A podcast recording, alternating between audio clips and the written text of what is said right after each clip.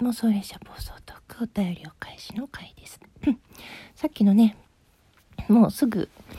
消しますって言ってた収録なんだけど、お便り来たので、ちょっと文字を打つよりも喋った方がいいかなと思ってお返しトークしちゃいます。ジョンヒョンちゃん、収録聞きました。ギガちゃん不安なんですね。僕はこんな時代になって医療従事者の使命感や患者に対応する優しさを感じたりしました。またその逆も聞きました。愛する誰かを守るためって言葉では簡単だけど実行は難しいと感じますね。いや、本当その通りなんですよ。なんかね、どんな時も、こう、お母さんが決めていいよみたいな感じで、全ての選択ってやっぱり親、自分にかかってるわけですよ。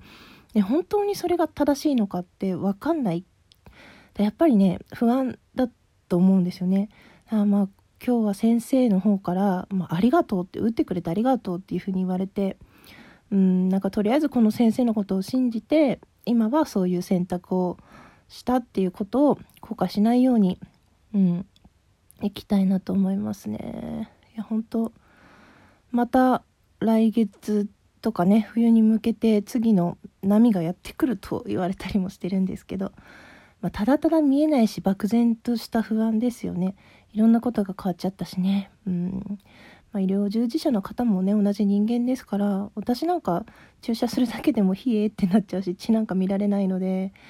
なんか自分ができないことを仕事にしてくださってる方たち自身のねやっぱり人生もあるからその逃げ出した云々ってさっき収録で言ったけど別にそれは仕方がないと思うんですよ。それもその人の人生の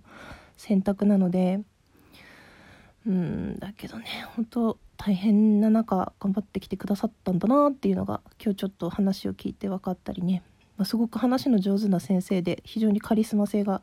あるというかねすごい。私なんかとはもう二度と会わない方がいいんですよみたいな そのねこうお医者さんとねあまり会わない方が健康ってことだからねみたいな話も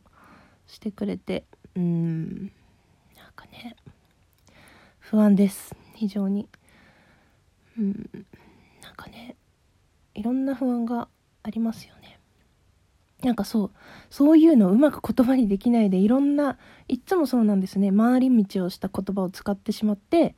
周りの人からこう言われてハッとする。まさに今ジョンヒョンちゃんの不安なんですねっていうのがそうですね。かなりハッとしました。ありがとうございます。ちょっと今日はねゴロゴロして影響を養いたいと思います。どうもありがとうございました。それではまた。